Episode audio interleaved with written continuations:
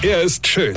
Er ist blond. Und er ist der erfolgreichste Comedian aus Rheinland-Pfalz. Ich werd der Pierpasmus. Exklusiv bei RPA1. Sven Hieronymus ist Rocker vom Hocker. Ich muss heute Morgen mal auf Portugal zurückkommen. Ich weiß gar nicht, ob ihr das wisst, aber die Portugiesen haben ja bei einer Europameisterschaft noch nie was gerissen. Also selbst im eigenen Land haben sie ja im Endspiel gegen Griechenland, gegen Griechenland verloren. Wie, wo gibt's dann sowas? Es wäre ja genauso lächerlich, wenn wir als Deutsche bei einer WM gegen Österreich ausscheiden würden. Obwohl, warte mal, äh, ja, egal. Also, dieses Elend der Portugiesen ist ja nur, weil die seit neuestem mit Torwart spielen. Ja, wirklich? Ja, wusstet ihr nicht, dass die Portugiese früher gar kein Torwart hatte? Haben die ja nie gebraucht. Die haben bis 1958 einen Stuhl ins Tor gestellt und ein Trikot drüber gezogen. Ja, und der Stuhl hat achtmal zu null gespielt.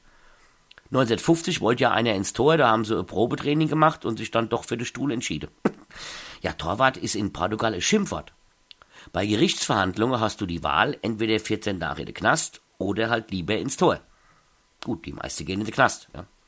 Der Stuhl ist dann viele Jahre später nach Schweden gewechselt zu Ikea und heißt jetzt Björn.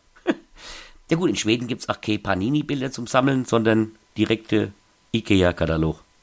Weine kenn dich. Weine. Sven Hieronymus ist Rocker vom Hocker. Weine kenn dich. Weine.